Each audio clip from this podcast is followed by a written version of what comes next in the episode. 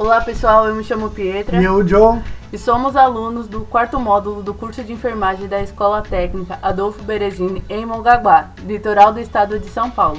Esse é o nosso podcast que se chama Pod Papo Autismo. Estamos aqui para apresentar o nosso projeto falando sobre o TEA, transtorno do espectro autista, e os seus desafios, sobre o diagnóstico tardio em adultos e os preconceitos sobre esse espectro.